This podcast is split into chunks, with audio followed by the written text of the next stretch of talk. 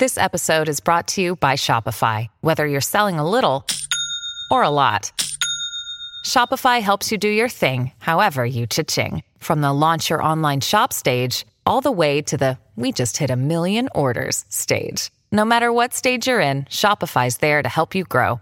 Sign up for a $1 per month trial period at shopify.com slash special offer, all lowercase.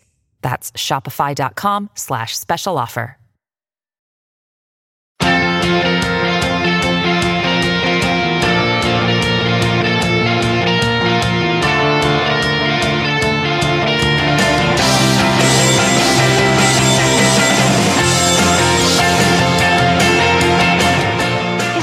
Que se vote a favor de un juicio político en contra de un secretario de Seguridad Nacional en los Estados Unidos? Bueno, pues hablemos de ello. Gracias por estar aquí, bienvenidas y bienvenidos. Estaremos eh, con este tema. Eh, se habrá enterado, por supuesto, que la Cámara de Representantes votó a favor precisamente de este juicio político en contra de Alejandro Mayorkas en los Estados Unidos y esto no ocurría hace siglo y medio en esta nación. Estamos hablando de un tema eh, que involucra la frontera con eh, México, la frontera Estados Unidos con México y el desempeño de Mallorcas en esta condición de secretario de Seguridad Nacional en esta materia en los últimos tiempos. Vamos a hablar del asunto y por lo pronto con la información vamos a enlazar la señal con Ione Molinares que desde Estados Unidos nos cuenta los detalles y ahora vamos después al análisis. Hola Carmen, pues eh, los republicanos lograron hacer lo que querían en la Cámara de Representantes y era presentarle artículos de juicio político a Alejandro Mayorkas y enviar este juicio a el Senado. Dicen ellos que Alejandro Mayorkas, el secretario de Seguridad Nacional, cometió mm, eh, crímenes graves y delitos menores al no cumplir las leyes y al crear esta crisis en la frontera y no decirle al público realmente lo que estaba pasando. Pues de los eh, votos, tres de los republicanos que votaron la semana pasada en el primer intento también votaron una vez más en contra de estos, artículos de juicio político junto con los demócratas, pero un solo voto lo logró, el de uno de los líderes republicanos que había faltado la semana pasada por un tratamiento de cáncer. En esta ocasión, él fue el que le dio la oportunidad a los republicanos de aprobar estos artículos de juicio político. ¿Qué viene ahora? La Casa Blanca insiste que esto es un ejercicio de los republicanos que es absolutamente inconstitucional, pero ahora la decisión la tiene el Senado.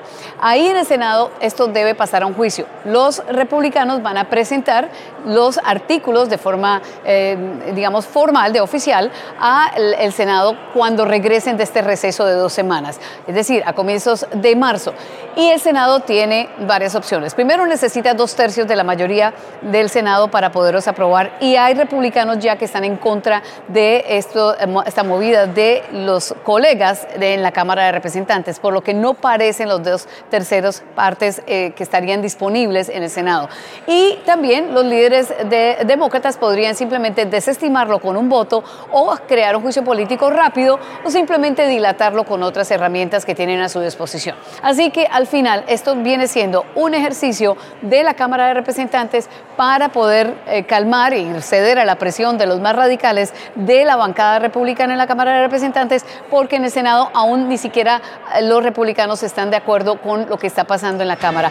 Por lo que queda, digamos, casi que en evidencia que más de lo que eh, está ocurriendo en la Cámara de Representantes es un ejemplo de la disfunción actual y pues este es uno de los ejemplos que quedan uno más de los muchos que se han mostrado en los últimos meses, Carmen.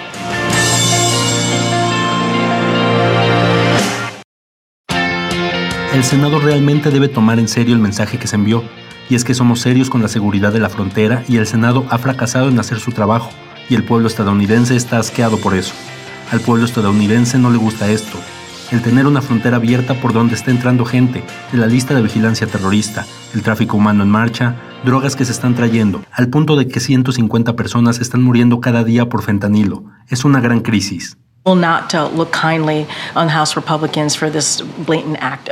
Nosotros creemos que lo que pasó anoche no tiene fundamento. Es vergonzoso. Recordemos que este es un secretario que trabajó muy duro con el Senado para tratar de lograr un acuerdo bipartidista con republicanos y demócratas en seguridad fronteriza. Y creemos que si esto se hubiera implementado, si hubiéramos avanzado, hubiera sido la pieza legislativa más fuerte y también la más justa. Obviamente se hubiera convertido en una ley para lidiar con el sistema de inmigración, para comenzar a abordarlo y obviamente los desafíos que vemos en la frontera. Y es desafortunado que los republicanos de la Cámara priorizaron la politiquería.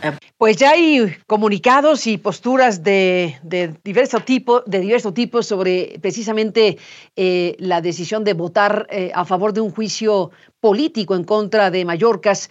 Eh, vimos, por ejemplo, el comunicado del Departamento de Seguridad Nacional, en donde se dice los republicanos de la Cámara serán recordados en la historia por pisotear la Constitución para obtener beneficios políticos en lugar de trabajar para resolver los graves desafíos de nuestra frontera México, Estados Unidos. Bueno, pues son las lecturas y las reacciones múltiples que han tenido lugar en estas últimas horas. Hemos buscado a Robert Valencia, saludos a Nueva York, donde se encuentra, para hablar del tema. Robert Valencia es analista, es periodista independiente y te agradezco mucho, Robert, que estés aquí, pues para hablar de este asunto. Bienvenido al programa. Gracias por tu presencia. A ti, Carmen, un placer estar con ustedes. Muchas gracias. ¿Qué significa todo esto? ¿Cómo lo estás leyendo?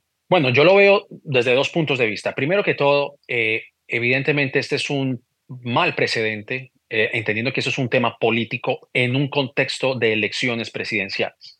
Realmente este procedimiento no ha sido el más ortodoxo, pero bueno, realmente en el actual panorama político en Estados Unidos nada es ortodoxo.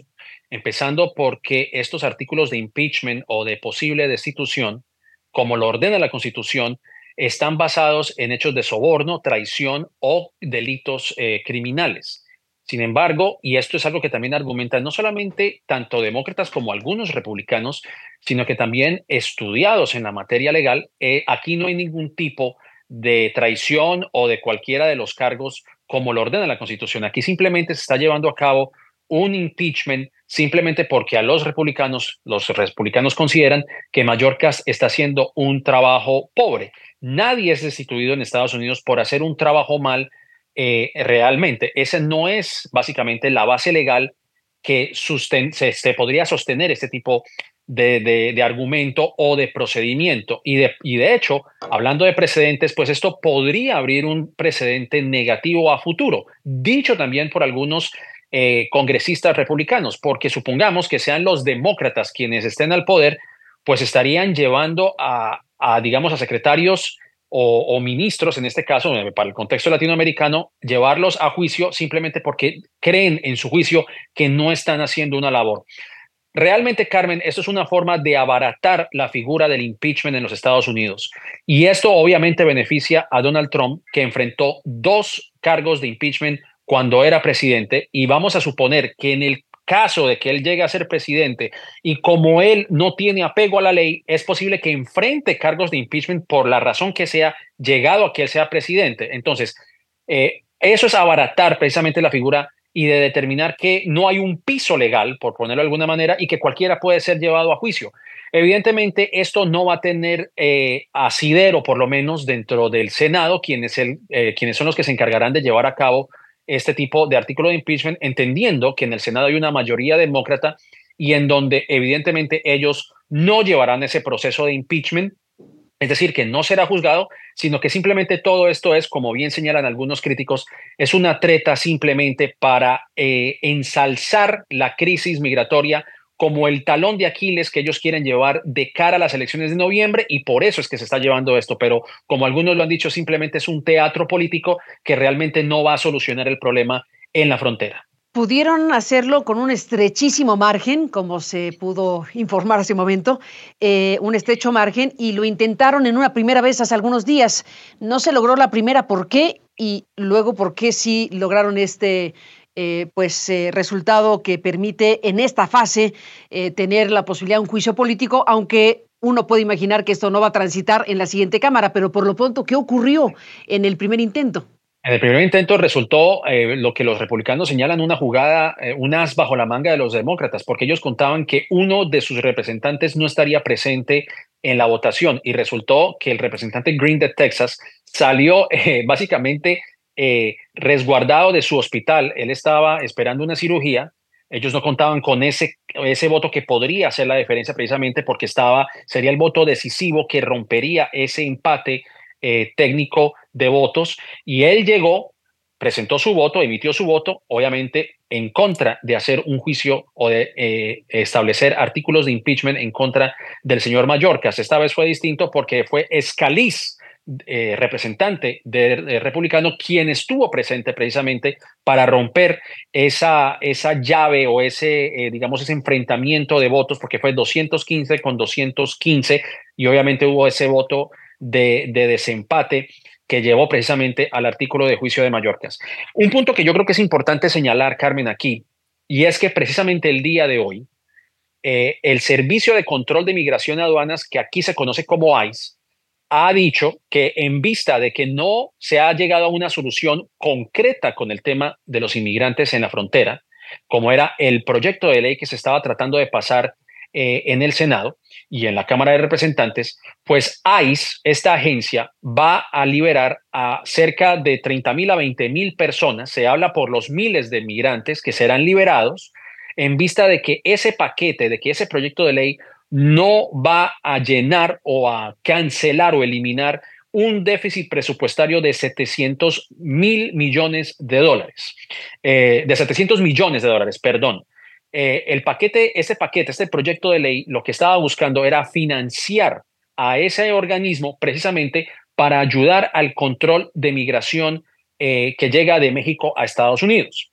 Sin embargo, como no se llegó a un acuerdo, precisamente porque Trump, según los según reportes, eh, incitó y conminó a los republicanos en el Congreso de no aprobar eso, precisamente para generar una crisis migratoria que mine las posibilidades de Joe Biden a la presidencia. Es decir, se alcanzó un proyecto bipartidista, sin embargo, por los caprichos de Donald Trump, pues fue tumbado este proyecto de ley y ahora vamos a ver que no solamente estas personas serán liberadas dentro de Estados Unidos, como lo señala ICE en un documento, sino que ahora cuando baje el, o cuando aumenten las temperaturas y entremos en la primavera, que regularmente comienzan estas llegadas de personas en estado irregular a Estados Unidos, pues se va a exacerbar precisamente la llegada de migrantes a la frontera México-estadounidense, precisamente para generar aún más y agravar aún más esta situación que busca perjudicar a Biden. Desgraciadamente, no se está viendo ese problema desde un tema humanitario, sino desde un tema meramente político, en donde vemos que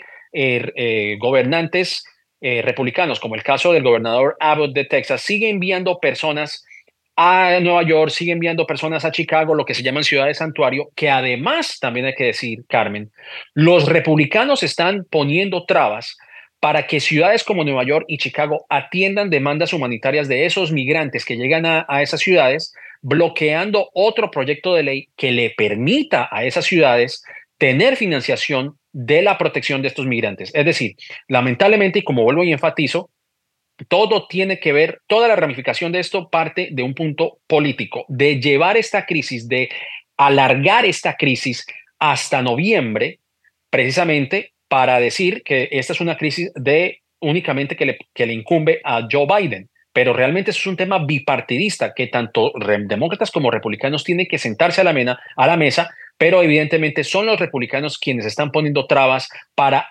por lo menos paliar esta crisis que ellos llaman en la frontera.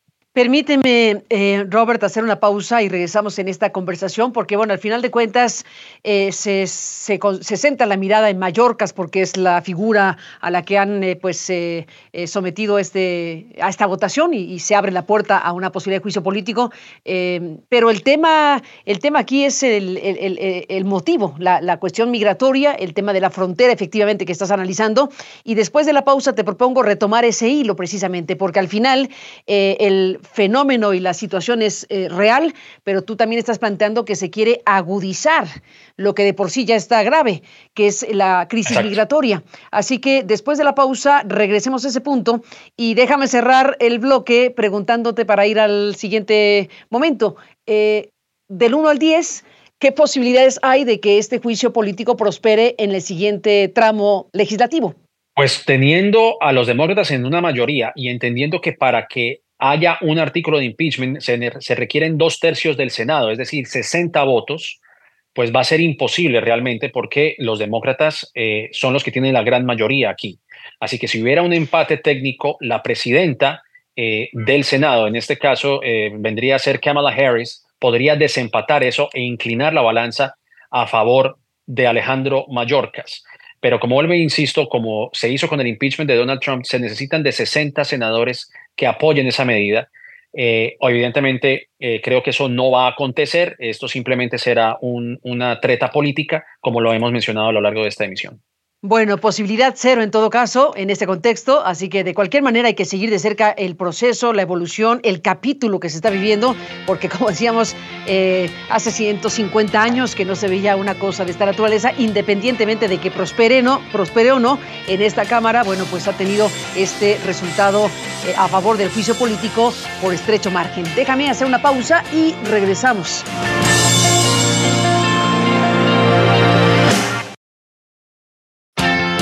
Mencionaste, Robert Valencia, en el bloque anterior que pues eh, en este contexto hay que revisar lo que pasó con el acuerdo eh, de la Casa Blanca con, con legisladores eh, de los dos partidos para el tema migratorio, una situación que se reventó. Y dices, la intervención de Donald Trump para esto fue decisiva. Planteaste una cuestión muy grave que tiene que ver con la idea o con el intento de que lo que de por sí ya es grave, que es la crisis migratoria, se agudice para afectar políticamente al gobierno de Joe Biden y al propio Biden en su intención de reelegirse. En eso está tu análisis de este momento, político electoral. Político electoral. Y también hay que tener en cuenta el tema de la desinformación, que también exacerba precisamente esa crisis migratoria. Precisamente porque los, republicanos, también aupados por medios de la derecha, argumentan que la frontera está abierta y es una narrativa que han venido repitiendo desde hace muchos años. Evidentemente, cuando las personas escuchan que la frontera está abierta, pues precisamente contrabandistas, lo que se llaman los coyotes y estas personas eh, dedicadas al negocio del trata de humanos, pues evidentemente lo que buscan es traer precisamente personas enviando ese mensaje equivocado de que la frontera está abierta. ¿Por qué digo que es equivocada? Porque evidentemente no es, no es realidad que los demócratas, y, lo digo, lo tengo que decir así, no es que estén impulsando una, una política de, fronteras abiertas. De hecho, hay, que, hay que recordar que la misma Kamala Harris hace, una, hace algunos años fue a Guatemala explicándole a las personas que no deben cruzar la frontera. Ella específicamente dijo, no vengan, así, lo dijo de una manera muy escueta. Pero cuando se repite esa desinformación, el decir que la frontera está abierta, evidentemente las personas que naturalmente quieren llegar a un destino mejor del que dejan, pues evidentemente eh, eh, comienzan a abarrotar lamentablemente esa situación en la frontera, eh, precisamente poniendo sus vidas en peligro. Y eso es lo que está ocasionando. Además, también hay que señalar, Carmen, que hay otro programa que la administración Biden está impulsando que se conoce aquí en Estados Unidos como Parole. ¿Qué quiere decir parole? Que hay personas, como lo señalan los republicanos, del por qué ellos no pueden solicitar un proceso de asilo desde sus países. Bueno, existe ese, ese mecanismo precisamente para que las personas logren enviar su solicitud de asilo humanitario en Estados Unidos partiendo de sus países, es decir, que no tienen que llegar hasta la frontera esperando a un proceso eh, legal para que les acepten el, el asilo. Y aún así, los republicanos se oponen a esa medida. ¿Y por qué digo que esto no es una, una responsabilidad que solamente recae en Joe Biden, como la plantea precisamente el presidente de la Cámara de Representantes? Por una sencilla razón, el presidente Joe Biden no tiene autoridad para el manejo del dinero y de las arcas de Estados Unidos. Eso le corresponde al Senado. Y precisamente lo que estaba buscando ICE es hacerse a más de mil millones de dólares en eh, presupuesto precisamente para atender las demandas que hay en la frontera.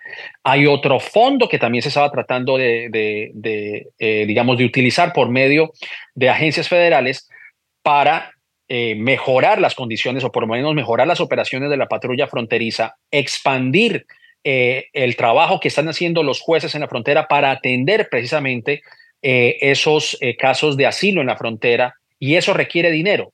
Pero si el Congreso sigue poniendo trabas para que eso se lleve a cabo, pues evidentemente las personas van a seguir esperanzadas, esperando en la frontera a que les den paso, pero si no hay el dinero precisamente para mejorar el proceso migratorio o por lo menos eh, mejorar esas condiciones, pues va a ser imposible. Y a eso me refiero que es un tema político, pero también es un tema eh, en donde no se está viendo desde un punto de vista humanitario. Lamentablemente, esa es la, situación en la que nos encontramos precisamente porque lo que busca Trump, y dicho por él mismo, está esperanzado en que surja una crisis no solamente migratoria, sino hasta económica, precisamente para afectar, para afectar las probabilidades de que Joe Biden sea reelecto y que él se lance a la presidencia. Así que esas son las, esa es la, perspectiva que tenemos desde aquí, desde Estados Unidos, con ese tema. Ni más ni menos, pues eh, seguiremos hablando, Robert Valencia, si me lo permites. Estamos hablando de, de, un tema que, bueno, tiene mucha amiga y mucha amiga, y al final de cuentas, bueno, pues este tiempo se nos agota. Pero por lo pronto, gracias por estar aquí y seguiremos en contacto. Muy, buenos, muy buenas noches. Buenas noches para ti y un saludo a toda la teleaudiencia. Muchas gracias. Igualmente, gracias a ti, saludos a Nueva York, donde te encuentras, y gracias a usted que nos permitió acompañarle. Pásela bien, seguiremos hablando, por supuesto, de este y otros temas en este espacio. Pásela bien y hasta la próxima.